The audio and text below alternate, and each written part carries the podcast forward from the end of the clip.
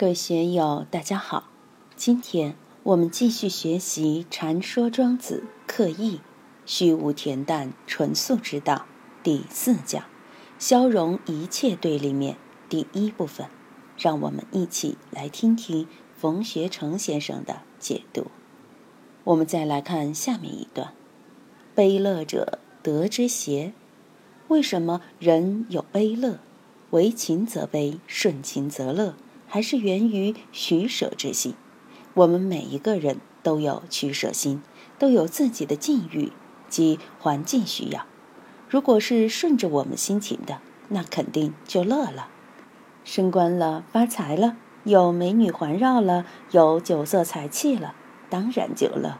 相反，你的公司破产了，人被双规了，老婆离婚了，那就很悲了。这里下了定论。不论是悲是乐，通通都是得之邪。得失喜乐一旦生出来，就有伤于我们的性命之德。严格来说，我们五脏六腑的运行应以虚无恬淡为上。如果里面泛起了波澜，喜怒哀乐、七情六欲不断，那都是会伤身害命的，就影响了我们的生命之德乃至性德。我们的五脏六腑、眼耳鼻舌身意，他们应该健康而无亏损，这才是有德。这里讲的德，不是儒家仁义礼智信的德，是从养生来说的。只要有悲有乐，我们的精神就要受损。中医说：怒伤肝，喜伤心，思伤脾，忧伤肺，恐伤肾，的确是这个道理。范进中举，一下子大乐。大了之后就成神经病了，有些人遇事大悲，得了抑郁症，要跳楼，要吃老鼠药，这些都是伤害我们性情的，所以要警惕，这些都是德之邪。喜怒者道之过，有人被吹捧，喜欢起来就云里雾里不知所以。如果谁骂我、批评我、揭发我、指责我一无是处，脾气马上就上来了，发怒了。这就是道之过，由于有喜怒之过，因此修为就上不去，就有伤于我们生命的自然之道。在自然界里，动物们就没有什么喜怒哀乐。你说野马有什么喜怒哀乐啊？谈不上。狮子到了发情期，雄狮之间打斗，胜了就胜了，败了的也谈不上什么伤心愤怒。羚羊之间的争斗也谈不上什么喜怒哀乐。我们看见一只狮子抓住一头牛，把牛弄死。牛出于本能拼命的反抗，它有什么喜怒哀乐？它有恐惧心没有呢？应该有一点，但是比起我们人的恐惧心，不知大了多少倍。我们的燃菩萨到屠宰场去检查工作，看见那些被宰杀的猪，那都是青壮年的猪，又肥又壮，有七八百斤，被杀的时候。反抗、嚎叫、惊天动地，真正有多大的悲伤吗？它就是本能的一种挣扎而已，谈得上喜怒哀乐吗？谈得上悲喜吗？谈不上。但是作为人就不一样了，人的确是情绪的动物，悲乐、喜怒过于强烈，那就是道上的修为不过关，违背了养生之道，违背了养命之道。真正高明的人。是喜怒不形于色，而更高明的人是喜怒不动于心。再往上翻一层境界，道人的境界就是无所谓喜怒哀乐了。得之不喜，失之不忧。他到达了这么一种恬淡虚无的境界。功名富贵来了，他不会动心。你刺激一下他，这样那样，他也不会动心。两个人对峙，高明的人就不动心，不为你所挑动。反之。兵法里边有激将法，你有情绪，把你一激，你上当了，你就玩完了。诸葛亮和司马懿打仗，司马懿知道不是对手，就按兵不动。不论你诸葛亮怎么挑战，怎么辱骂，就是不出来，不跟你急，而是跟你耗着。从成都平原运粮到我们韦菩萨的家门口，宝鸡陈仓，千里蜀道难啊。司马懿守在关中平原，后勤补给那么近，那么方便，诸葛亮怎么耗得起？耗上三个月，蜀国的兵就没饭吃了。诸葛亮为了激怒司马懿，就说：“你是什么统帅？像女人一样，还把女人的叉子、镯子、裙子之类派人送给司马懿。你是女人的话，就不必跟我斗；若是男人，是战士，那就在战场上过招。几个月了，你都不敢过招，真的跟女人一样啊！”诸葛亮送的这些礼物，司马懿笑而受之，哈哈。谢谢诸葛丞相的关照，我就是女人，男人不跟女斗嘛，女人更不跟男人斗。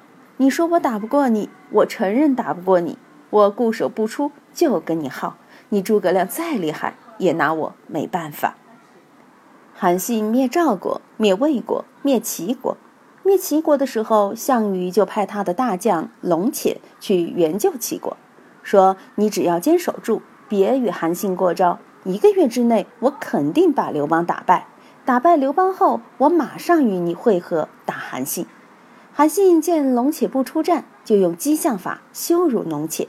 龙且从来都看不起韩信，受胯下之辱的夸父吗？你算什么东西？我有精兵强将二十万，还怕你？于是忍不住出来跟韩信作战。结果二十万大军被韩信用计一扫而光。然后才有后面的四面楚歌、霸王别姬、项羽自刎乌江这些故事。所以，我们一定要知道：悲乐者得之邪，喜怒者道之过。要使自己的修为绵绵密密、绵绵密密的把自己的身心护持起来。好恶者得之失。每个人都有自己的嗜好，有嗜好就是取舍。信心明中说。至道无难，唯先拣择。你有好坏，就有选择。四祖去度牛头祖师的时候就说：“晋元无好丑，好丑起于心。心若不强明，忘情从何起？忘情既不起，真心任便知。所以，只要有好恶，心就有缺失，智慧就有缺失。所以，有所好恶，肯定是我们的智慧偏处于一隅。”怎样使自己不落入好恶之中呢？我们在修为之中，在料理心性的时候，一定要把这个料理好。这个料理好，并不是说天生的习性就不要了。比如四川人好辣椒，就不吃了，把它废掉，也不是这样。有就吃，没有也不刻意去追求，也是顺应自己的因缘罢了。我们的性情之中，肯定还是有好恶的。有人对卫生没那么讲究，随遇而安；有人对卫生就很讲究，脏了一点儿都不行。讲究就让他讲究吧，你要不让他讲究，他到了那个环境之中就受不了。不讲究的人，他到了一个清洁的环境中也坐不住，举手投足都不自在。拿我来说，把我放在一个特豪华的五星级、超五星级的酒店里面，我就感到消受不起。哪怕是别人买单，我心里也有愧，也很不自在。简单一点的倒好，豪华奢侈了反而会不自在。并不是说非要去习惯豪华，或者说非要去习惯贫贱，只要不去妄增妄减、妄购妄进就行了。